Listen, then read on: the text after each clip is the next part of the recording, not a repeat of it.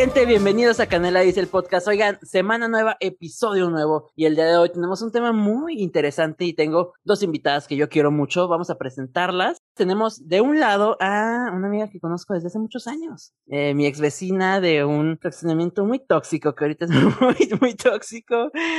Leslie Noemí, ¿cómo estás, Leslie? Bienvenida. Estoy muy bien, gracias. Ella. Me abandonaste ahí en el fraccionamiento. Perdón, tóxico. perdón. ¿Qué te pasa? pido perdón, pido perdón. Gracias, bienvenida, Leslie, gracias. Eh, y del otro lado tenemos a Graciela Gray. ¿Cómo estás, Graciela? Bienvenida. Hola, qué gusto estar aquí contigo. El gusto es mío. ¿Cómo te sientes? Me siento muy bien, muy lista para esto. Extasiada, dices tú. Muy, sí, Lista entusiasmada. para llorar, lista para llorar. Estoy nací lista, dicen. Sí, de hecho. Gracias, Graciela, bienvenida. Bueno, ellas, eh, bueno, una la conocí en la primaria y tenemos una historia muy graciosa con, porque la segunda participante es amiga de, de ambos y la conocí- nos conocimos todos en un concierto y bueno, hay una historia muy graciosa detrás de eso. Luego quieren un episodio de, de nuestro trauma con CD9, claro que sí, gente. Algún día, algún día. Oigan, el tema de esta semana es duelo. Así que vamos a, ya saben que yo les doy su definición. La definición de duelo es el proceso de adaptación emocional que sigue a cualquier pérdida. Pérdida ya se hace de un empleo, de un ser querido, eh, de una relación, etc. Aunque convencionalmente se ha enfocado la respuesta emocional de la pérdida. El duelo también tiene una dimensión física, cognitiva, fil- filosófica y de la conducta que es vital en el comportamiento humano y que ha sido muy estudiado, estudiado a lo largo de la historia. Ok, entonces nosotros nos vamos a ir con el duelo de pérdida de trabajo. No, porque no trabajamos, somos ninis, somos ninis. Entonces, vámonos a, a lo que ruge, lo que ruge. Quiero preguntar primeramente a nuestras participantes para ellas qué es duelo, así que vamos contigo, Nami. Bueno, para mí duelo es cuando pierdes algo y estás en el proceso de recuperarte emocionalmente de, de eso. Para mí es el duelo. Es como un espacio para sanarte a ti mismo. Eso es para mí. Muy bien, gracias. Y vamos contigo, Graciela, tu definición de duelo. Bueno, pues yo creo que el duelo es el proceso que vive pues cada ser humano ante una pérdida. Es como el proceso de adaptación, creo, a lo perdido, como cómo te vas adaptando emocional o eh, incluso físicamente a, a lo que perdiste. Ok. Bueno, más allá de hablar con información y largas investigaciones, vamos a fluir con el tema y quiero que empecemos contando nuestras experiencias con el tema. De hecho, también hay una historia muy, eh, pues, importante que creo hay en nuestra amistad de nosotros tres, porque a pesar de conciertos, eh, de estar siempre en conciertos y cosas así, bueno, pues hemos estado en múltiples situaciones. Entonces, Leslie, a mí me gustaría escuchar alguna de tus experiencias cerca, cercanas al duelo, o alguna pérdida. Ok. Mira, yo la verdad, cuando perdí a alguien que yo consideraba importante en mi vida, pues yo estaba muy pequeña, era mi abuelito y, y yo siento que los niños tienen como la habilidad de tomar esas situaciones de una manera muy amena, muy tranquila. Sí lloré, obviamente era una niña porque quería a mi abuelito, pero yo estaba tranquila porque siempre le demostré el cariño que le tenía. Pero igual uno es chiquito, pero se da cuenta que los adultos hay cosas que se guardan, hay errores que cometen, que nunca piden perdón. Y pues como que uno dice, sabes, yo no quiero ser, yo no quiero estar así, o sea, yo no quiero llegar a perder, no sé, a alguien más más adelante y saber que no le demostré el cariño o que no le dije lo, lo que sentía. Entonces, pues, no sé, siento que obviamente perdí a más personas, perdí a tías de mi mamá, que pues son mis eran mis tías también, pero no eran tan cercanas, pero pues yo de esos momentos siempre aprendí así de que lo que sientes, decirlo y si hiciste algo malo, pedir perdón cuando tienes que pedir perdón, porque luego llegan los arrepentimientos de que ¿por qué no le dije? o ¿por qué fui mal hijo? o ¿por qué eso? ¿por qué lo otro? Mejor tratar de dar siempre lo mejor de ti en vez de esperar a que a que se acabe el tiempo. Totalmente. Gracias. Ahorita vamos a discutir obviamente más puntos de nuestras experiencias, pero ahora me gustaría ir contigo, Graciela. Pues bueno, yo recientemente siento que todavía estoy en un proceso de duelo y creo que todos los días todos vivimos con un constante proceso de duelo. Este, yo perdí a mi mamá hace un año y diez meses aproximadamente y bueno, fue algo que yo no había experimentado antes porque pues cuando mis abuelos maternos fallecieron, yo tenía cinco años. Entonces, como dice Noemí, este, yo creo que los niños nos adaptamos muy fácilmente a que te dicen que están en un lugar mejor y así. Y como que tú te haces a la idea de que, ah, pues qué chido que ya están descansando y qué chido que están bien y así. Y pues a la vez como que tu, pues tu niño interior es como, bueno, pues los amo. Eh, tienes un amor tan profundo en, a esa edad que no conoce de barreras. Y creo que la muerte no significa una barrera para los niños para amar y siento que eso es algo que deberíamos conservar todos y que he aprendido con el paso de este tiempo que a veces creo que nuestro ego pide tanto de las personas para amarlas, pero cuando pierdes a alguien tan cercano te das cuenta que ni incluso necesitas la vida de la otra persona para amarlo. Entonces siento que los niños lo tenemos más presente y cuando crecemos se vuelve más difícil. O sea, yo creo que, que es, o sea, que fue muy difícil para mí porque yo estaba tan apegada a lo físico y al, al ser físico que era mi mamá, que, que realmente me, me desprendí de eso y me dolió, pero pues la esencia sigue aquí. Entonces es algo que te, que te cuesta mucho trabajo entender y que hay días que ni siquiera lo sigues sin entender y que hay días que cobra más sentido y creo que eso también es como una montaña rusa pero pues sí, creo, eso es la experiencia más cercana que he tenido a un duelo, aunque sé que también se tienen duelos como con las parejas y duelos con, incluso con las cosas materiales cuando te roban, ¿no? un celular, dices, ah, qué feo, ahí tenía mis fotos, incluso por fotos o así, se viven duelos constantemente, entonces creo que tampoco hay que minimizar los duelos, aunque no sean como, eh, o sea, como yo podría decir, ay, no, yo perdí a mi mamá, ustedes qué, pero no, o sea, creo que, que todos, todo el dolor es importante y no hay que minimizar nuestros sentimientos nunca, pues. Sí, sí, sí, totalmente. Ok, eh, Leslie, ¿cómo viste toda esta parte, bueno, de enterarte que eh, estás muy chiquita, pero igual el enterarte que había fallecido, ¿cómo llevaste tú esta parte de un principio, aún siendo niño? Pues mira, yo me acuerdo que el día que falleció mi abuelito, nosotros, mi mamá y mi hermano estábamos en la casa y nos hablaron y pues en ese momento mi papá no estaba con nosotros, entonces nos tuvimos que ir en camión hasta allá. Llegamos y pues sí, ya había una ambulancia allá afuera, entonces como que tú ya dices, o sea, como que ya vas como juntándote y dices, ok, ya pasó. Y sí, entramos y pues lo que yo más feo sentí, aparte de la noticia, fue ver a mi mamá así. O sea, fue como de que yo nunca había visto a mi mamá tan triste, nunca la había visto llorar tanto. Pero también te digo, o sea, yo sentí esa tranquilidad de que, ok, mi abuelito ya no lo voy a ver enfermo, ya no lo voy a ver sufrir, este, y te digo, yo estaba tranquila porque yo siempre supe que yo le demostré mi cariño, que siempre lo traté bien, pero pues ahora me pongo en el lugar de mi mamá y pues sí, para ella sí fue muy difícil.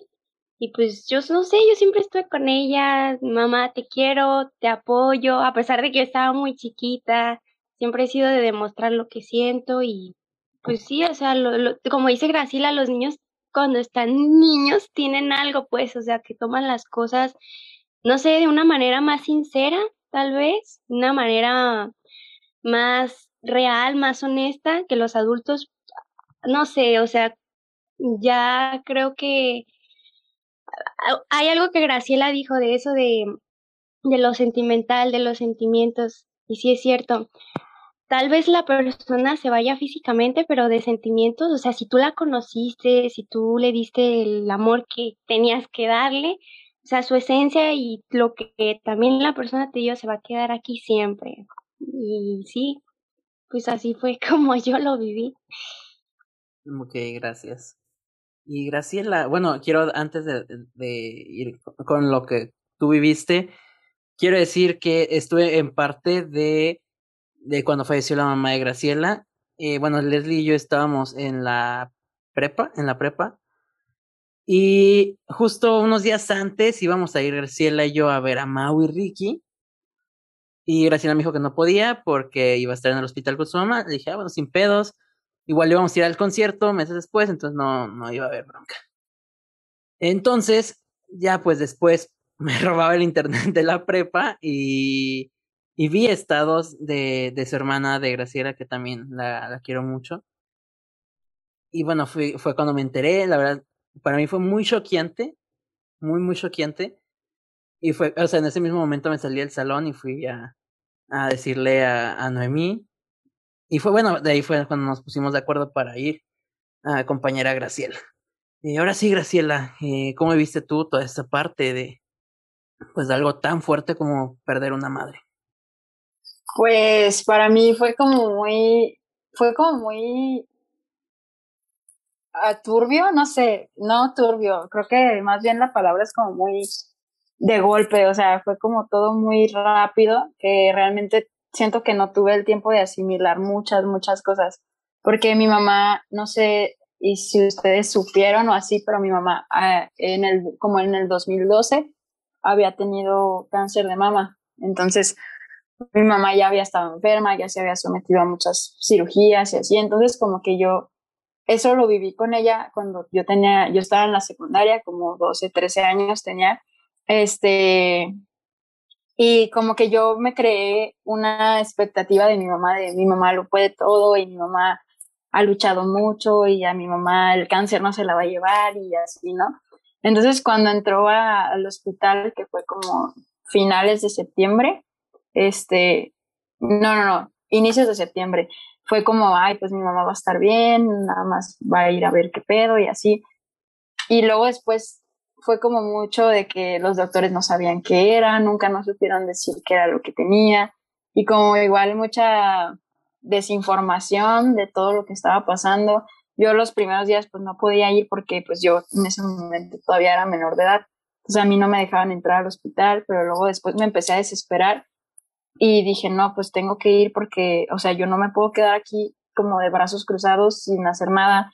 Y ya pues empecé a ir al hospital y fueron días como muy cansados porque, porque, o sea, vas al hospital y tu mente todo el tiempo está, o sea, y aunque no vayas al hospital, por ejemplo, yo en ese momento estaba en la prepa y pues yo iba a la prepa y todo, todo el día mi mente era como, ay, mi mamá cómo está y ya desayunó y qué habrán dicho ahora y así. Luego de ahí me iba al hospital y, y luego de ahí a mi casa otra vez y eran días muy cansados y luego días en los que ya ni siquiera como que traías dinero, ya ni comías, o sea, eran días muy, muy, muy pesados. Este, yo luego a mi mamá la dieron de alta y, yo dije, no manches, pues claro que va a estar bien, ¿no? Y como que a la vez eso fue todavía más difícil, o sea, como que mi mamá la dieron de alta, unos a los finales de septiembre y los inicios de octubre ella volvió al hospital porque le dio le dio como un paro pero como de azúcar este y cayó en coma. Entonces este la llevamos al hospital y estuvo en coma como tres días. Y en eso el doctor salió y yo me acuerdo muy claramente que fue un martes que salió el doctor y nos dijo como oigan su mamá se va a morir y yo fue como qué pedo, o sea, no sé, como que en ese momento mi mente empezó no hay a, tacto, no hay tacto. O sea, es que, ajá, ajá, ajá, no. Sí, para empezar no hubo nada de tacto, ¿no? De parte de los médicos. Sí. Y fue como, ¿qué pedo? ¿Por qué me dices esto si yo tengo todavía fe? Y no sé, fue muy feo. Y ese día entré a verla, de hecho, a urgencias. Y neta, yo nunca había visto tan mal a mi mamá. O sea, creo que esa imagen neta la tengo y cada que la recuerdo me la quiero borrar porque sé que ya no, ya no era completamente ella, pues, y salí y yo dije, o sea, yo en ese momento pues le dije a mi mamá, entre nosotras pues fue como, mamá, si estás aquí por nosotras, la verdad, vete y vete en paz y nosotros vamos a estar bien. Y así porque ya era tanto mi, mi dolor de verla mal que dije, ya no quiero, ya no quiero que esté así, ya no quiero que viva así. Entonces, este salí y ese día fue como el peor día de mi vida y lloré mucho y ya después, pues a los días despertó, despertó bien, pero poco a poco fue perdiendo como la movilidad, el habla, ya no podía comer. Entonces ya pues todo iba empeorando y empeorando y eso fue cuestión de días y un 8 de octubre murió. Eh, a mí me, yo ese día había ido a cenar a casa de una amiga porque pues te digo que ya no, ni hambre tienes, pero pues a la vez sí tienes que seguirte pues, alimentando. Y ella me dijo como, pues oye, te invito a cenar y así, unas quesadillas y acá. Y yo dije, ah, pues está bien, porque aparte yo tenía semanas sin comer en mi casa, ¿no? Entonces fui y ese día pues sentí, o sea, ese día sentí como tanto miedo y no, es, es algo que no me puedo explicar todavía, o sea, es algo que no, no sé, no sé por qué pasó, porque yo siempre he estado, siempre he sido de estar en la calle y siempre he sido muy rebelde y muy vaga y así. Y la verdad es que no me da, pues no me da miedo estar en la calle sola o así. Tengo precaución, pero miedo nunca. Y, y ese día yo, eran las nueve, yo creo, así máximo, eran las nueve. Y le dije a mi amiga, oye, güey, ¿cómo me voy a ir a mi casa?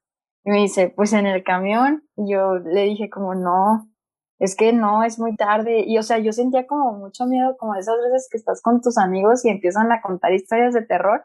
Y es como de, ay, sí, pues háganse chiquitos, hay, que hacernos, hay que hacernos bolita porque me da miedo así. Entonces ese día yo pues me dije, no, me voy a ir en Uber porque neta no, no, no tengo mente para irme en camino, o sea, en el camión.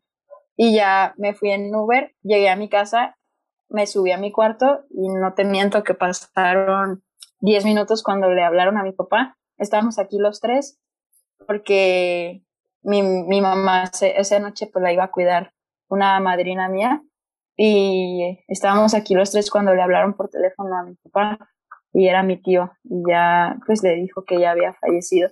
Entonces yo en cuanto escuché que le hablaron y contestó y luego luego dijo, ahorita les digo, yo dije, no, ya, o sea, ya fue como, no, no, no, no. Y subió, se quedó parado en la puerta y luego nos dijo de que así, pues nada más volteamos las dos como que ya, ya suelta, ya suéltalo. Y ya en eso, pues sí, nos dijo su mamá ya falleció y fue como, o sea, no sé, creo que pocas veces en la vida he tenido sentimientos tan feos, pero ese fue uno de ellos.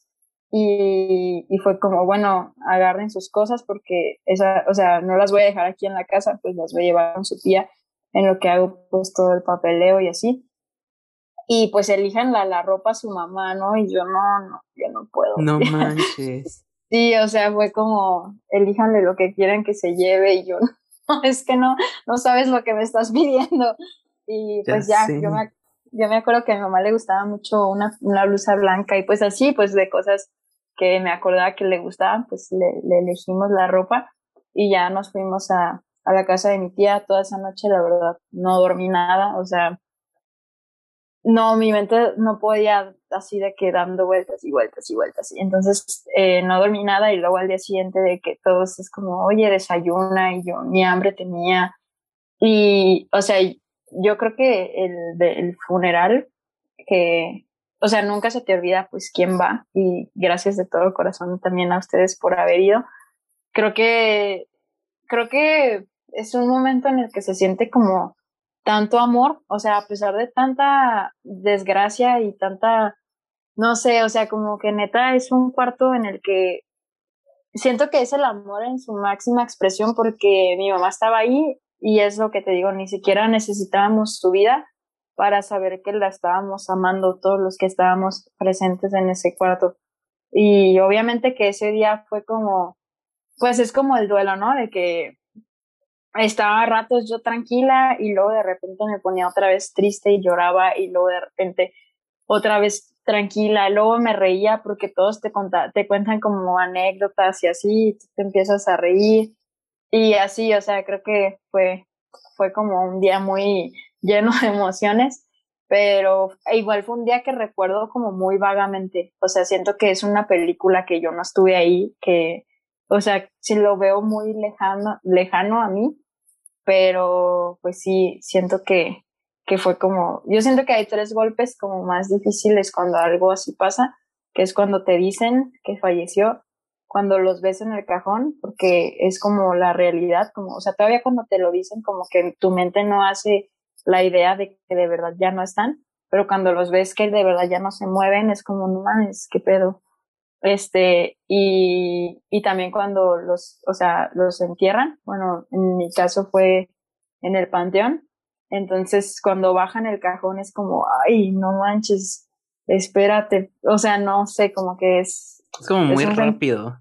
Ajá, y todo va así, ajá, todo fue como en cuestión de tres días, entonces es como, no manches, como la persona que me dio la vida la estoy viendo que le están echando cemento encima, ¿no? O sea, es como, no, no, o sea, es una experiencia muy, muy fuerte, creo, que así lo definiría. Mm, gracias. Sí, creo que, bueno, pues, no sé, o sea, sí, es, es muy fuerte en mi caso, pues lo más fuerte que he estado de, de, de, un duelo que realmente pues me pegó mucho fue igual mi abuelita y también, y creo que por alguna razón el destino está muy cabrón porque un día, ese mismo día, el día que falleció, yo lavaron de que los colchones donde, donde vivía antes de mi, de mi cuarto. Entonces ese día dormí en las tablas, en las tablas de, de la base de la cama. Entonces, obviamente me desperté con un dolor de espalda horrible. Me desperté súper tarde y fue como de, bueno, cámbiense porque ocupamos irnos, que no sé qué. No, entonces no desayuné, no comí, no nada. Entonces, también creo que fue como muy rápido todo. Y el hecho de cómo van pasando las cosas, de que, bueno, por ejemplo, en mi caso, íbamos, justo un tío se iba a quedar esa noche, entonces fuimos a llevarlo. Íbamos como, no te miento, a dos cuadras de, de la clínica y le hablan y le dice, y le habla una tía, la que estaba justo en ese momento, y le dice como de, es que tu, tu mamá está muy mal, que no sé qué, ¿qué hacemos? Entonces mi tío le dice como de, a ver, cálmese, que no sé qué. Entonces obviamente mi papá se da la recia, se, se estaciona justo afuera de, de la clínica, obviamente mi papá y mi tío se bajan eh, corriendo para meterse, y bueno, mi mamá y mis hermanos fuimos a estacionar la camioneta y todo ese desmadre. Entonces ya llegamos a la clínica, obviamente no podíamos pasar, también era menor de edad, no podía pasar. Y nos quedamos mi hermano, que es de mi misma edad, y mi hermano chiquito afuera, y mi mamá también se mete. Y ya pues después llegaron igual familiares, una tía y otro tío, estuvimos allá afuera. Y no te miento, pasó una hora, yo creo, poquito menos. Y pues salen mis papás, súper, súper normal. O sea, yo estaba como pagando por, no sé si, no sé si han visto, no, es el centro médico, no sé si has visto que tiene como una explanada súper, súper grande. Entonces yo estaba vagando por, por la explanada. Y, y ya pues veo que mis papás vienen súper normal. Y obviamente se acercan y vas viendo que nada está normal. Y ya pues fue como de, no, pues ya, y bueno, llorar y mal, mal, mal. Entonces es muy importante el entender, sí, creo que también tenía la idea todavía en esa edad de que las cosas pasan por algo. Soy una persona que siempre entiende según esto el duelo, aunque ciertamente cuando pierdo a alguien, claro que pues me duele y, lloro, pero ciertamente siempre, he dicho que, bueno, pues el duelo, el perder a alguien cuando está sufriendo de una enfermedad, lo mejor para mí siempre va a ser que se vaya, porque me parece egoísta pedirles que se queden cuando los que están sufriendo son ellos. O sea, claro, güey, o sea, los quieres un chingo, quieres estar con ellos, pero los que están sufriendo son ellos. Obviamente que también cuando, cuando mi abuelita entró a, a, a urgencias de esta clínica, pues fue, no sé, como súper raro. Eh, eh, como tú lo dices, creo que es como una película, porque era que estábamos todo, todo el día en la sala de, de espera, sin comer, eh, mucha gente, porque justo en estas salas, pues conoces gente y conoces sus historias. Las historias que tienen, como, o sea, de sus pacientes, de sus familiares. Y ese día, me acuerdo perfectamente, que estábamos todos, no habíamos comido, nadie había comido, y llegó una señora, abre así de que la puerta, y grita de que estamos regalando tamales, que no sé qué. Dije, santo Dios, es mi momento. No, o sea, fue, no sé, pues te digo, es todo como una película y ves todo de, no sé, de unas dimensiones muy, muy fuertes. Y, y bueno, pues igual, el proceso del funeral, de el llegar y ver a alguien que querías mucho en una caja, o sea, es algo muy, muy fuerte. Y bueno, pues obviamente el proceso, como tú dices al principio, pues no te la crees, o sea, tú dices, o sea, no, no sé, no tienes cabeza para creértelo. Y, y también pasa mucho eso de que las anécdotas, o sea, de que abrazan a toda la familia de que no, es que yo vivía esto. Y, y un mar de gente, o sea, realmente había muchísima gente, y entonces eso como que te desorienta y después no, no sabes, por ejemplo, dónde velamos, dónde fue el velorio, fue cerca de Chapultepec, entonces yo me iba a Chapultepec, había un Seven grandote en una esquina, yo me iba ahí porque no sé, no, o sea, no, no entendía, no entendía literalmente nada. Era, es que no sé, es muy rápido, o sea, es muy de, sí, ya, velorio y entiérrenlo y, y el novenario y se acaba el novenario y ahora, o sea, sabes, es como de, ok, pues ya estamos solos. ¿Qué sigue? Entonces quiero, eso quiero que toquemos eh, ahora. ¿Qué siguió para ustedes después de, de una pérdida? ¿Cómo llevaron el proceso de, pues, de aceptar y de entender eh, la muerte de un familiar tan querido? Vamos contigo, Nami. Bueno, yo después de, de eso, como dices tú, después de que pasa el, novenario, es como de que, bueno, ok, ahora que, ahora, bueno, cuando pasa eso ya es como que dices, ok, tiene que seguir todo, todo tiene que seguir.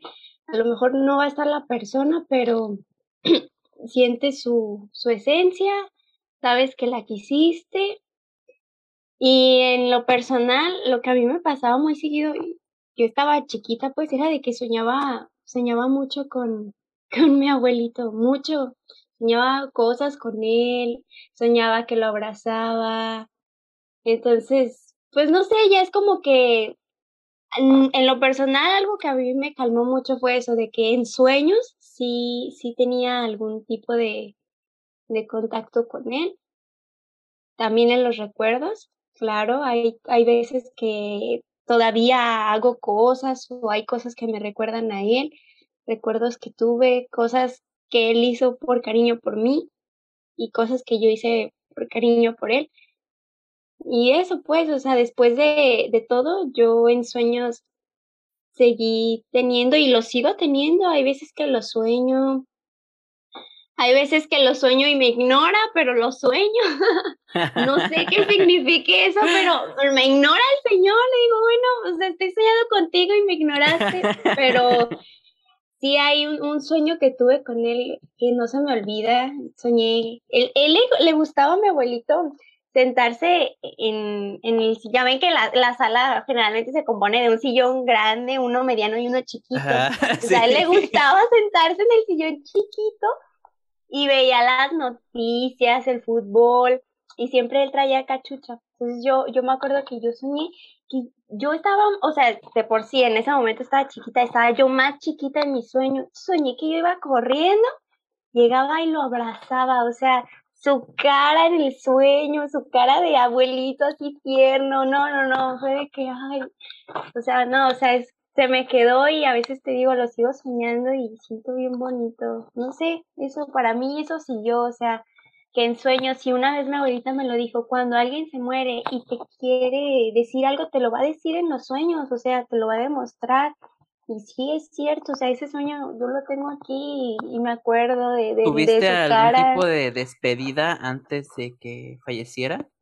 No, no. De hecho, también eso que dices de que pasa como si fuera una película. Cuando nosotros nos fuimos en el camión, jamás en la vida se me ha hecho, se me había hecho tan largo un viaje en camión. O sea, parecía que nunca iba a llegar. Y eso que yo vivo en Tonalá y mi abuelita vive en la Betel, o sea, no está tan lejos. Ajá. O sea, de verdad sentía que no iba a llegar, que no íbamos a llegar a San Lorenzo. Es que se está tardando mucho, hay mucho tráfico, o sea, como que sientes como eterno, ¿sabes? Entonces llegamos, o sea, y sí es muy rápido. No sé, el tiempo es rápido y a la vez el tiempo se consume también lento. No sé, es muy extraño el, el ambiente, todo es muy raro. Sí, de hecho es, es muy rápido y ahorita en pandemia, bueno, falleció mi abuelito eh, por COVID-19 en febrero pasado y, y fíjate que fue un proceso de enfermedad, fue largo, pero del momento de la muerte fue muy, muy en chinga. O sea, falleció un, no me acuerdo qué día era, pero era en la noche. Mi papá y mi hermano se fueron, obviamente, pues a, pues a ver qué onda. Y ya pues yo estuve en mi casa, no, obviamente no pude dormir, me, me, me, quedé viendo una serie hasta que pues me quedé ahí dormido. Me desperté y ya era, o sea, el funeral, por, por COVID obviamente puedes estar solo cuatro horas en, en, sala de velación. Entonces me desperté y ya, o sea, ya habían pasado como dos horas porque hubo un desmadre con el papeleo. Y fue como de, ok, a ver, a ver. Fue como de, ok, entonces pues tomé un Uber y no sé, no sé, te digo, fue, o sea, fue aún más rápido de que no, pues ya, y ya no lo tenemos que llevar, ya no pueden estar aquí, que no sé qué. Igual en el panteón fue igual. Ese día estaba el panteón repleto, había muchísima gente velando, o sea, que iban a enterrar gente. Entonces era de que no pueden, pues el entierro, una, o sea, una, fue una oración muy, muy corta de que Padre nuestro en el cielo, adiós, despídanse y, y se acabó. Entonces fue aún más rápido. Digo, creo que no hay como un cierto tiempo que digas, ah, ya es el suficiente como para despedir a una persona. No, o sea, si te soy sincero, no. Y también algo que me gustó mucho que dijiste fue que se comunican por los sueños. Creo que justo, bueno, yo he soñado a mi abuelita múltiples veces. Y muchas veces es, estoy yo, estamos todos en su casa, en una desesperación, o sea, se, se siente una desesperación, pero ella está ahí, o sea, ¿sabes? Y ella es como de, ¿qué? Pues, ¿qué hacen? O sea, ¿por qué están así? Y es como de, es que, ¿por qué estás aquí? O sea, ¿sabes? Es, pues, no sé, es muy, muy raro la manera. Uno, uno, un sueño también que, pues que fue como, que me marcó mucho. Fue como, os tenías, o sea, estabas hasta como con la vista, o sea, mal, o sea, estaba como, así como dormido. Y estaba como en un carro, o sea, tenía así de que, era muy noche, entonces había nada más como los foquitos de, del carro que tiene ahí de gasolina y ese desmadre. Entonces que yo volteaba como a ver la hora y que lloraba, o sea, así sin más ni más, veía la hora y lloraba. Y que, o sea, que, que alguien me agarraba el hombro. Entonces que yo obviamente me soltaba, pues hablándole. Y fue muy fuerte, o sea, para mí fue como el cierre de, ok, esa fue mi despedida, porque te digo, tampoco tuve despedida, o sea, tenía, no tenía ni 18 años. Iba, ese año acaba de cumplir 17, porque fue en diciembre, entonces acaba de cumplir 17. Y, no puede entrar a los hospitales. Entonces era nada más como videollamadas de quien estuviera ahí y, y nada más. O sea, no hubo como una despedida de como de, ah, bueno, pues, pues no sé, o sea, te lo juro, no sé ni cómo es una despedida porque gracias a Dios jamás lo he vivido. Y es algo, sí tengo mucho miedo de perder a mis papás. Y, y eso, o sea, es inevitable, ¿sabes? Es algo que digo, va a pasar. O sea, en algún momento va a pasar pero digo, no quiero, o sea, no quiero. O sea, ese es el problema, no quiero. Y obviamente, ¿quién quiere? Pues, o sea, hay, gente que se lleva mal con sus papás y a lo mejor le dicen la muerte, pero yo no, en, en, mi caso no. Entonces es como de, o sea, no sé, es muy fuerte. Entonces, pero vamos contigo, Graciela, ¿cómo, cómo, qué fue para ti, qué hubo después de, de todo, de todo que es tan rápido? Este, pues yo sí tuve la oportunidad de despedirme Creo que fue algo como, fue algo que incluso yo tomé como a la ligera, porque te digo, yo tenía mucha fe, ¿no? En que mi mamá se iba a recuperar y en que se iba a poner bien, pero yo siento que ellos sienten que, que ya, no, ya no van a estar bien. Y mi mamá era algo que nos decía, nos decía, yo me voy a morir y, quiero estar tranquila, quiero irme a gusto, quiero irme en paz. Entonces me acuerdo que nos, nos mandó a hablar a, a mi papá, a mi, a mi hermana y a mí. Y pues estando ahí en la sala de, del hospital, que incluso pues no te dejan, o sea, la verdad no te dejan estar tantos. Entonces fue como cinco minutos que nos dejaron estar ahí a todos y, nos dijo como de, oigan, yo, yo les pido perdón y yo me, yo les pido perdón por todo lo que no hice bien o lo que me equivoqué y quiero que, que ustedes me perdonen y también los perdono yo a ustedes si, se quedan con algo. Yo no quiero, no quiero dejarles nada malo. De hecho, yo me, incluso me acuerdo me da mucha risa porque mi mamá era una persona, era, yo no puedo describirla con otra palabra que no sea amor. O sea, mi mamá era morra así en su máxima expresión. Y mi mamá siempre me decía como de, no, yo cuando me muera, así me decía, y perdón por la palabra, como dicen los maestros, ¿verdad? Pero mi mamá nos decía de que a mí me lloras tres días y a chingar a su madre, yo no quiero que me llores toda tu vida. y yo, y yo era así como de, no manches. Y en ese momento yo era como de, sí, mamá, ni, ni te ilusiones de que te voy a llorar cuatro días. Así yo también le, echaba, le echabas, le echaba leña, ¿no? Al fuego.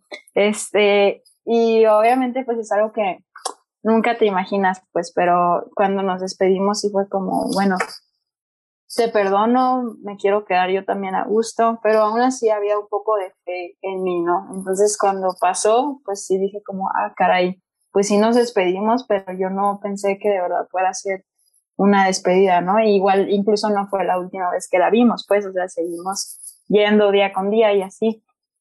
Creo que lo peor del duelo y lo peor de lo peor de la muerte no no creo que sea perder a la persona, sino el seguir viviendo sin ella. O sea, creo que lo más difícil no es, no es el momento en que la pierdes, sino el aprender a vivir sin su físico, sin, su esencia como, pues sí, física, porque, pues, o sea, como tú dices, de que pasa el funeral, pasa el novenario, todavía el novenario la gente sigue yendo, y luego de repente pasa un mes y dices, chin, y ahora, y ahora qué, ¿no? O sea, o, o sea, la gente ya siguió con su vida y no es que los puedas culpar porque el mundo sigue girando y la vida no se detiene para nadie, pero tú estás, o sea, a mí me pasó que un día yo estaba, o sea, llorando en mi cama y fue como, o sea, porque mi vida se detuvo y la vida de los demás sigue, o sea, y me siento mal porque no puedo seguir yo con ellos, pero ellos sí pueden seguir sin mí y sin mi mamá y era como, no manches, qué pedo. Este, y si te sientes muy solo, o sea, sabes que no lo estás, sabes que hay gente que te ama, sabes que hay gente que te va a escuchar, pero el, el sentimiento de soledad está constantemente y, y es normal, creo. Este, yo también creo que, que los sueños son muy, son wow, porque no manches, yo me acuerdo que mi mamá falleció pues inicios de octubre y todo ese octubre, noviembre y diciembre pues yo seguí yendo a la prepa y mi papá pues estaba en el trabajo y mi hermana iba a la universidad en las tardes, entonces yo toda la tarde estaba así de sola en mi casa y, y yo comía sola y era algo que me costó mucho trabajo porque yo antes pues comía con mi mamá, o sea, comíamos las dos nada más y hubo cosas como muy impresionantes que yo decía, ¿cómo es que es capaz de, de hacer esto, no? Porque, por ejemplo, cuando pues empecé a comer sola, eh, ya pues agarraba el celular para ver videos en YouTube, ¿no? Porque pues no, no tenía con quién hablar y así. Y me agarré viendo, esto no es promoción pagada, ojalá que sí, pero me agarré viendo entrevistas de Jesse Cervantes en Nexa y en eso vi que entrevistó a Julieta Venegas y yo dije, ¿a poco esta morra todavía hace música? Así, Sigue viva Julieta Venegas. Ajá, sí, ajá, sí, güey. Y entonces me puse a escuchar su entrevista y Julieta Venegas tiene una canción muy bonita que si no la han escuchado, vayan a escucharla. Se llama Estaré viva, seguiré viva. Y habla de eso, de la canta como una, una persona que ya se fue y le dice como a la persona que se quedó, le dice como mientras tú me recuerdes y mientras tú me tengas, yo aquí voy a seguir. Entonces yo estaba así de que al borde del llanto, cuando empieza a cantar, no, pues me desbordé, ¿no? Y, y yo fueron momentos como muy difíciles en diciembre, que yo soñé con mi mamá también y fue como algo que me dio mucha paz porque también fue un sueño que me voy a quedar guardado para siempre en mi corazón porque me acuerdo que, que yo despertaba, o sea, yo despertaba como del sueño que era la realidad y mi sueño era pues la realidad en ese momento, ¿no? Entonces yo me despertaba y yo veía a mi mamá de que colgando unas camisas en mi closet y yo decía, ¿qué pedo? Y que yo me levantaba así como bien de que sacaba de onda y yo, ¿qué, qué está pasando? Entonces que yo iba y corría y le decía, pero así con una, con un entusiasmo, no sé, con una, no sé, no sé, así le decía, ma, es que soñé que te morías, soñé que te morías. Y mi mamá estaba con una tranquilidad, güey, o sea, no, no puedo describir cómo se veía ella, o sea, tenía tanta paz en su interior, tanta tranquilidad, armonía, no sé, estaba ahí parada y nada más me volteaba a ver así como de, ¿qué pedo con esta, verdad? Y así, güey, así como de, ¿qué me estás diciendo? Y yo le decía, no, ma, es que neta soñé que te morías y es que yo no puedo y así. Entonces empezaba a llorar porque yo neta estaba muy, muy mal y, y me decía, y me, me acuerdo que me agarró así del hombro y me hizo como para un lado y me dijo, así textualmente me dijo, estoy bien y quiero que tú también estés bien. Entonces fue como, no mames. Y en eso me abrazó y cuando me abrazó, te juro que la olí y me desperté. Y, y fue como, ay, no, porque me desperté. Pero, o sea, en ese momento me di cuenta que las cosas no estaban bien conmigo y fue también cuando decidí buscar ayuda psicológica porque ya no estaba, ya no estaba viviendo, ya no estaba. qué bueno que tocas ese punto. sí, ya. La siguiente pregunta. Para ti, Graciela, que ya tocas este tema de la psicología, ¿qué tan conveniente es, ir al psicólogo al estar en duelo? ¿Cómo viviste tú esta parte de, de necesitar ayuda y de acudir a un psicólogo? Sí, pues yo, yo en ese momento dije, ya no, ya le perdí todo el sabor a, a vivir. O sea, estoy aquí, pero siento que no estoy aquí, siento que, siento que estoy viviendo y pasando los días como si fueran páginas de un libro que no estoy leyendo, como cuando vas así de que, ay, que estoy buscando. Y fue cuando yo dije, esto ya, ya no está bien y, y no es como que digas, es que nadie me escucha o así, sino que tú mismo tú mismo no sabes en dónde buscar, no sabes a quién acudir, no sabes, no sabes nada. Entonces yo dije, voy a, voy a buscar ayuda porque necesito estar bien y porque mi mamá me lo dijo, ¿sabes? Como que me dijo, despierta. Así y pues ya yo busqué en Facebook a una psicóloga y de hecho también vi que es una de las preguntas, pero mi psicóloga este también está especializada en tanatología entonces fue como algo que fue como, y la tanatología para lo que, los, los que nos escuchan es como la especialidad en los duelos. Sí, es, la, es la ciencia que se encarga de los procesos de muerte, sus mitos y su significado, es correcto. Entonces, eh, a mí me benefició mucho y, y, o sea, fue como, como si en un como si te estuvieras ahogando y alguien te lanzara una cuerda, así lo sentí yo, o sea, empecé a, no voy a decir que, ay, ya la primera sesión fue sanadora, o sea, no, pero siento que de alguna forma acompañé mi dolor con alguien que sabía exactamente lo que yo estaba viviendo. Y no estoy menospreciando a la gente que estuvo ahí, gracias a todos los que estuvieron ahí, pero siento que hay, que hay veces que uno lo ve desde afuera y es más difícil entenderlo que realmente alguien que se especializa en eso o incluso alguien que ya lo vivió. O sea, creo que, que alguien como, yo no puedo hablar de que hay, de cómo, cómo es ir a turistear, no sé, Brasil, si no conozco Brasil, ¿no? O sea, puedo decirte mis más recomendaciones como viajera o lo que sea, pero si yo no he ido, yo no puedo a decir nada. Entonces, siento que fue una gran ayuda porque porque está bien y está bien y entiendes muchas cosas, entiendes que está bien sentirte triste, que está bien no querer comer a veces, que está bien un día decir no manches, lo acepto completamente, ni voy a usar esto para mejorar mi vida y luego que al día siguiente dices, me quiero morir y por qué estoy aquí y, que es normal, o sea. Sí, sí, sí. Ajá, porque uno de repente, yo me pasaba que, y todavía, todavía me pasa que a veces me exijo demasiado y siento que, que cuando me doy mis tiempos para estar triste, y mis tiempos me refiero a una semana o dos semanas, que digo, no manches, ya, ya, ¿qué estoy haciendo? Ya eché mi vida a perder y dices, no, o sea, tranquilízate, la vida, la vida no se detiene, pero las cosas tampoco. O sea, siento que, por ejemplo, el quehacer puede esperar, la escuela puede esperar, todo puede esperar, pero tu, tu bienestar creo que no es algo que puedas posponer. Y creo que es algo que igual aprendes como en terapia y así. Y que, bueno, vas por una cosa y terminas, terminas sacando trapitos de por qué, de por qué lloraste cuando te robaron en la primaria y así.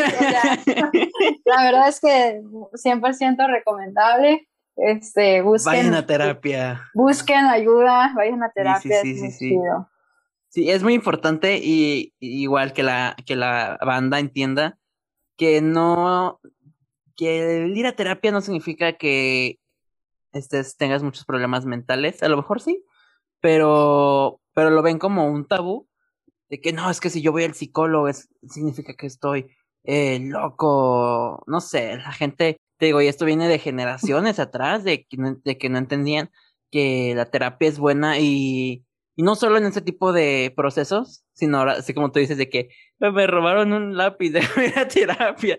O sea, es necesario, ¿sabes? Entonces, ven a terapia, banda. Leslie, tú llegaste a, o has ido, no sé si a lo mejor tan chiquita fuiste al psicólogo, pero has llegado a, ir al psicólogo. Sí, de hecho, ahorita estoy yendo al psicólogo porque tengo ansiedad. Ay, sí somos, sí somos. No, tengo ansiedad y, y, o sea, y como dice Graciela, vas al psicólogo y te enteras de muchas cosas que, no sabía. De hecho, la psicóloga me dijo, no, eso tienes ansiedad desde que estabas muy chiquita, o sea, porque por las acciones que, que, por lo que hacías, por cómo te comportabas, y yo, pues no, yo no sabía, pero con la pandemia salió, o sea, salió, caí en ansiedad horriblemente, a veces no quería comer, como dice Graciela, o sea, comía por comer, no porque quisiera, o sea, era como una, así como casi me obligaba. Una obligación, sí. Sí, es, es, muy feo y, y, también es muy feo, como dice Graciela, como perderle el sentido, o sea, yo me sentía como perdida y decía, es que no sé qué me gusta, o sea, no sé quién soy, me siento muy perdida y, pues ir al, al psicólogo, eh, apenas estoy empezando, o sea, llevo como cuatro sesiones, tres, no, no sé, más o menos por ahí. Pero sí, como dice Graciela, hay días donde digo, ay, me siento súper bien, y hay otros donde digo, ay, ¿sabes qué? O sea, no, no puedo, ya, no quiero nada, Dios.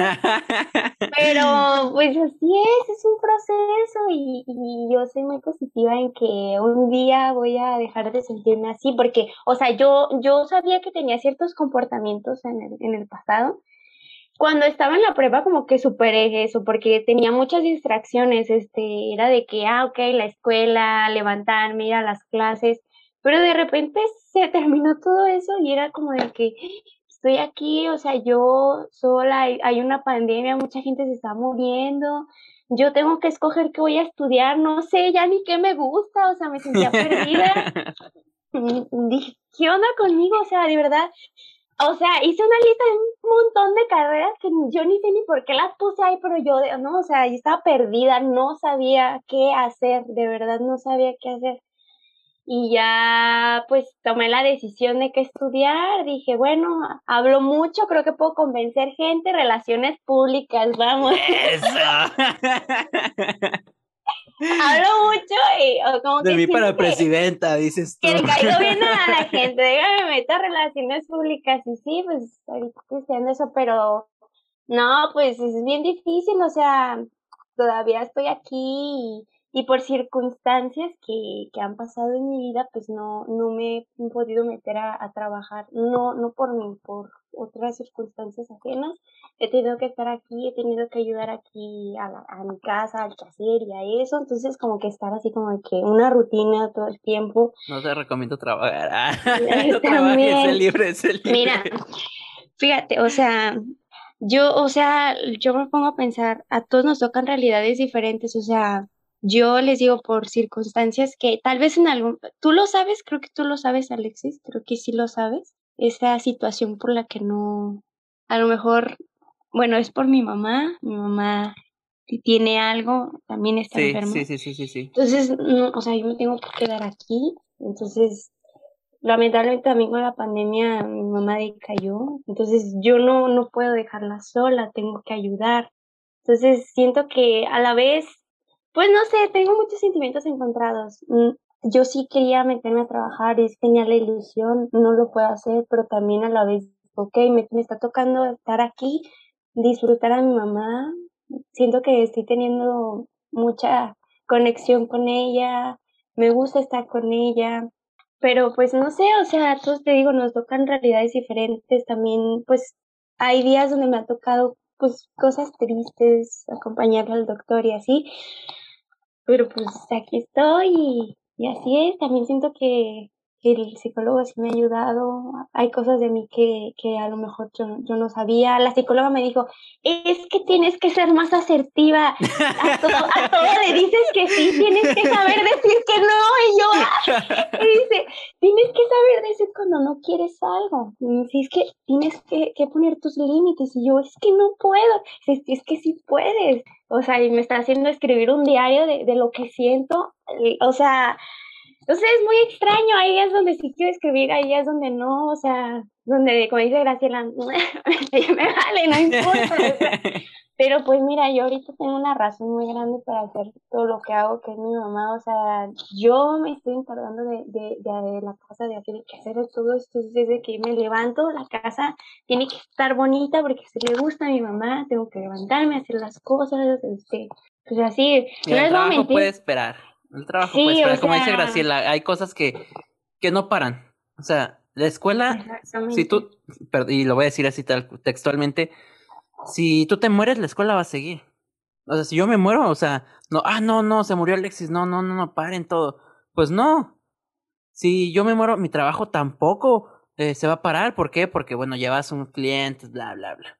Entonces creo que es importante que disfrutes ahorita eh, el poder estar con tu mamá, porque justo hay personas que no pueden estar o, eh, con su mamá por el tema de la pandemia o porque ya fallecieron. Entonces, el que tú puedas estar ahorita con tu mamá, híjole, qué regalo. Sí, sí, pues sí, o sea, obviamente, yo creo que la pandemia fue como de que, ay, mm, Ya sé. nos conocimos todos mejor, la verdad. o sea, Totalmente, o sea, todos tuvimos nuestro momento así como malo y eso. Pero no sé, o sea, pues estar aquí, pues te digo, hay días donde pasan cosas tristes y así, pero pues yo estoy así como que digo, o sea, no, yo, en serio que sí tengo una razón muy importante, o sea, a lo mejor, mira, la verdad, yo siento que he descubierto, o sea, siempre he querido a mis papás, eso es obvio, pero siento que con mi mamá he descubierto el amor así, un amor real, profundo, porque aunque yo me sienta de la chingada, yo me voy a levantar y, voy a hacer el que sea a mi mamá y, y la voy a ayudar si ella lo necesita. O sea, si a mi mamá le gusta tener la casa limpia, yo me voy a levantar y le voy a hacer el que hacer, aunque yo no me sienta bien. O sea, porque cuando uno está, tiene ansiedad o depresión, cosas, la neta no quieres hacer nada, o sea, quieres más estar ahí encerrado en tu cuarto. Y era de que aunque no tuviera ganas, lo hacía. O sea, entonces pues, mi mamá, o sea, yo, ella me dice, ya me siento mejor, y me siento bien, ah, está- está súper padre, o sea, si tú quieres hacer, este, quieres limpiar la cocina, hazlo. O sea, si te sientes con ganas, hazlo, si no, pues ya sabes que yo lo puedo hacer. O sea, no sé, como que sí descubrí esa unión. Y yo ahorita el estar aquí con ella es como una forma de agradecerle también el tiempo de que cuando yo era niña ella siempre estuvo conmigo. Entonces, no sé, como que demostrarle que a pesar de lo que pase, yo siempre voy a estar, o sea, y no importa lo que me diga la demás gente de que, no, pero es que tú tienes que seguir con tu vida, tú tienes que aprender a trabajar, que no sé qué, no, o sea, mi mamá ahorita me necesita, y ella me lo ha dicho, yo te necesito ahorita, Si yo no me voy a ir, yo no la voy a dejar. O sea, el trabajo, como dice Alexis, puede esperar. Ya llegará el momento donde a lo mejor termine de estudiar y, y voy a buscar trabajo y voy a hacer mis cosas, pero ahorita me toca estar aquí. Y es lo que me dice la psicóloga. O sea, a ti te tocó, esta es tu realidad ahorita, esto es lo que te está tocando, ni modo, o sea, tómalo positivo. O sea, a veces se me llevan las rachas de que no, es que tengo que meterme, o sea, no puedo, necesito pensar en otra cosa, o sea, me tengo que salir. Pero no, o sea, con calma, como dice la canción, con calma. sí, la verdad es que sí, o sea, siento que, que como tú dices, creo que la vida, la vida como dice una canción de, de Coldplay, ¿no? que nadie nos dijo que la vida sería fácil, pero tampoco nadie nos dijo que la vida sería difícil. Y creo que... Exacto. Creo que va completamente por ahí porque, o sea, como tú dices, tu motivo es tu mamá que está aquí, que, la, que te necesita. Y para mí, por ejemplo, mi motivo sigue siendo mi mamá. O sea, independientemente de que no esté, eh, hay días en los que yo no, no, pues no me quiero levantar y así y pues mi papá y mi hermana, pues cada quien tiene su vida, tampoco es como de, ay, ¿por qué no me ponen atención? O porque, o sea, no, porque pues cada quien tenemos nuestros problemas, pero siento que, que cuando estoy así decaída o triste o así, digo, no manches, mi mamá luchó toda su vida para que yo tuviera la oportunidad de tener algo mejor y de hacer algo mejor y si ella ya no está aquí, creo que es importante para mí el saber que sigue en mí y que puede vivir a través de mí y que puede seguir siendo a través de mi ser. Entonces, no sé, o sea, como que eso me da mucho para arriba, como decir, tengo que vivir el doble por ella que ya no está aquí y porque ella hizo lo que estuvo siempre en sus manos y hasta lo que no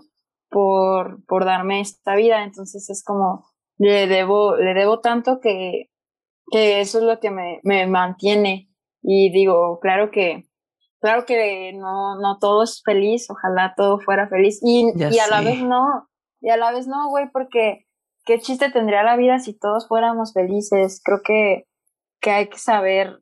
Yo digo que venimos, siempre he dicho y lo he tenido como lema, que venimos a esta vida a sentir. Y hay veces que los sentimientos no son bonitos y hay veces que sí, pero hay que saberlos, hay que saberlos vivir entonces, este, pues sí siento que cada, cada uno encuentra su, sus motivos para seguir y eso está, eso está muy chido porque cuando los encuentras entonces te, te agarras a ellos y es como se convierten en tu día a día, pues en tu pan de cada día para seguir levantándote y pues aquí así luchando con esta vida tan fea.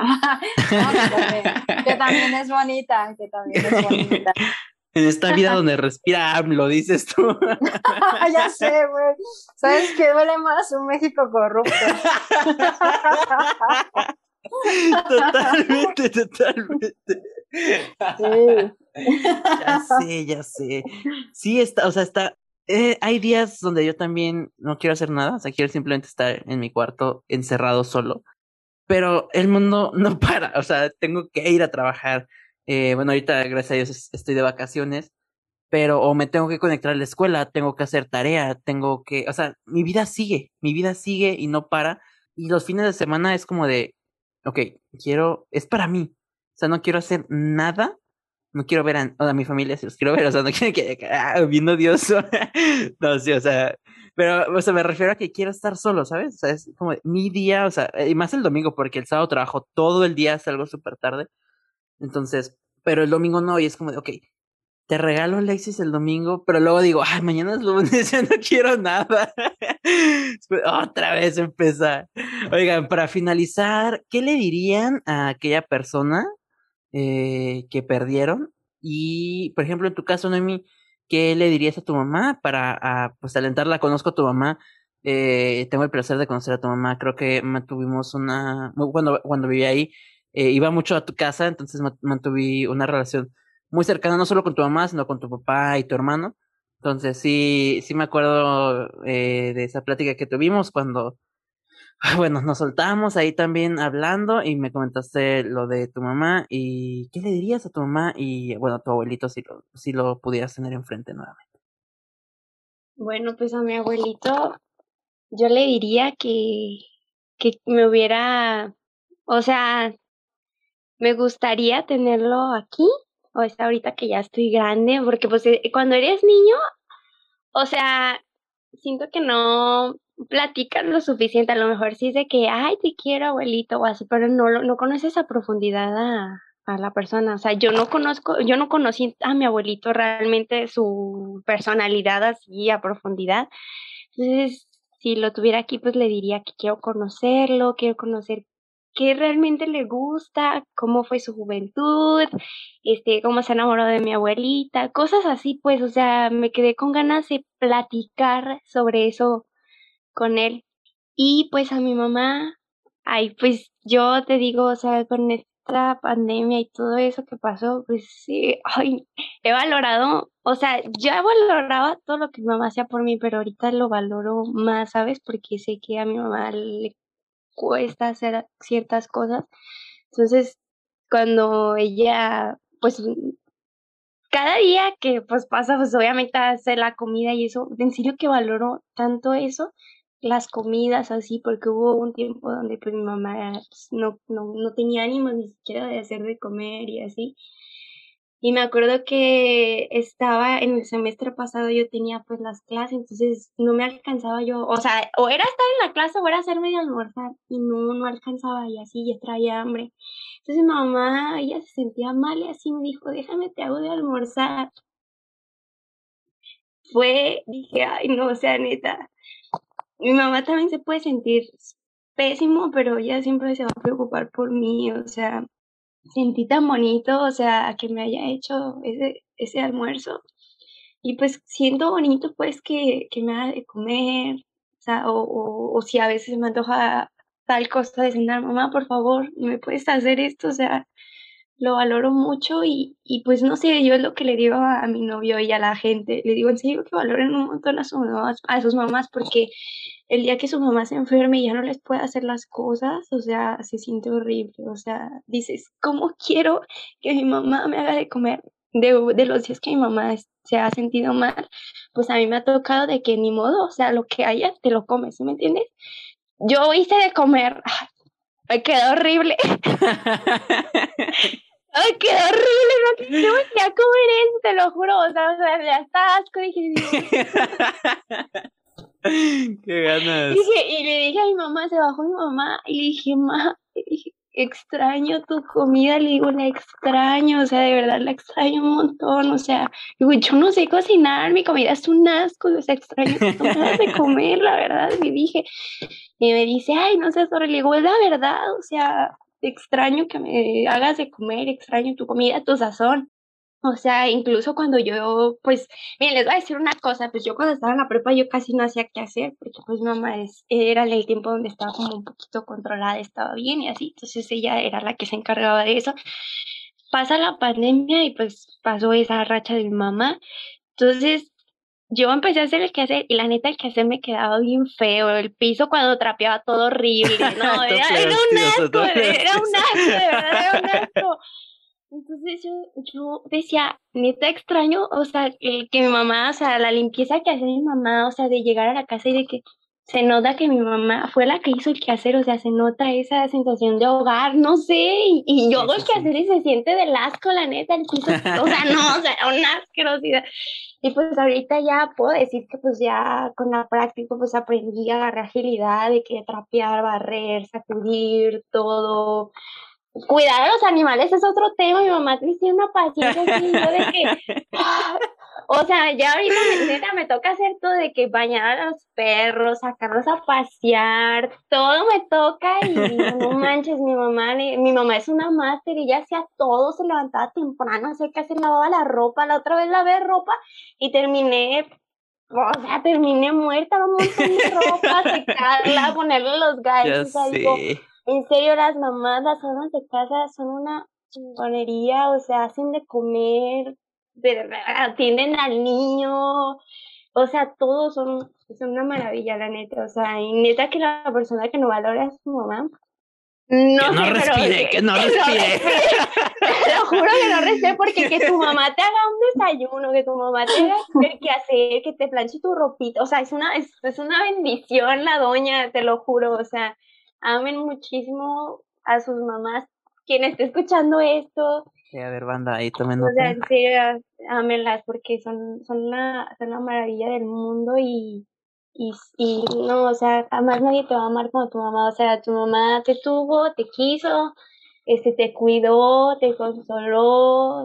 O sea, no, son un amor y son la, son lo mejor que te puede pasar, la verdad. Es un amor muy bonito.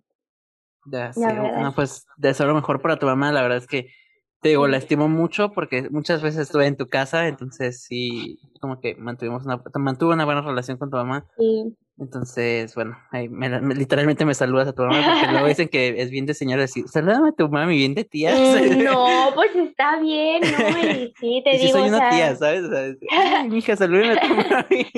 sí, te digo, la gente que en serio, neta, tiene una, o sea, no, no los estoy juzgando de que te van una, una mala relación, a lo mejor pasaron cosas y así, pero si tienes una, una buena relación, bueno, si tu mamá hace cosas por ti y tú te portas bien ojete, la neta, o sea, qué gacho, sinceramente, o sea, a veces los papás a lo mejor no tienen las mejores ideas o así, pero pues no hay que juzgarlos, ellos tienen, los educaron de una manera, nosotros mm, ya tenemos nuestras ideas, también igual a los abuelitos, hay muchas veces que, ah, mi abuelita, la neta, no, que está loco, no sé, pero pues ya, imagina, es una persona que ya está como que en un momento de su vida donde dices, ya vivió muchas cosas, pero también está como que, si me entiendes? Ya se está como que acabando, no sé, como que está así como en medio de, de, de las dos cosas, o sea, no sé. Quieran a sus abuelitos y a sus mamás, y si no lo hacen, no respiren. no respiren, gracias. y Graciela, ¿tú qué le dirías a tu mamá si la tuvieras una última vez enfrente? Esto no venía en el libreto, Alexis. Eso no estaba acordado. Incumplimiento de contrato. Ya sé que te voy a demandar. No, pues. ¿Qué le diría? Pues siento que una vez, una vez me quedé pensando mucho en eso, dije, ¿qué, qué diría si tuviera la oportunidad, no? Y creo que a pesar de que me gustaría contarle pues, muchas cosas, sé que, que las ha vivido conmigo. Entonces, creo que, pues sí, estaría muy chido poderle dar un último abrazo o, o no sé, poderle decir, pues, que la amo, que siento que eso le diría, que, que la amo, que gracias por haberme dado una vida tan increíble, por haber luchado por mí, por haber luchado por mi hermana, por habernos enseñado a ser las personas que somos.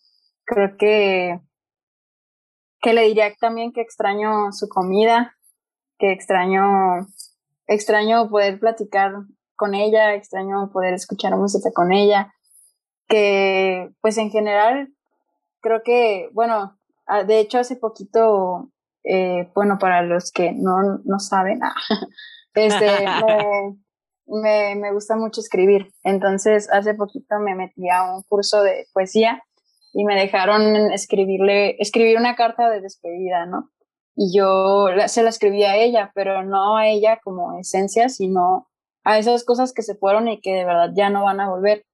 Y creo que, o sea, pues eso de que la comida, de que, porque, güey, pues sí, yo tengo, cuando mi mamá falleció, pues yo tenía 17, yo no, yo no tenía idea de cómo se hacía un caldo de res o unas albóndigas, güey, una vez hice unas albóndigas que tuve que tirar porque de verdad estaban feas, feas.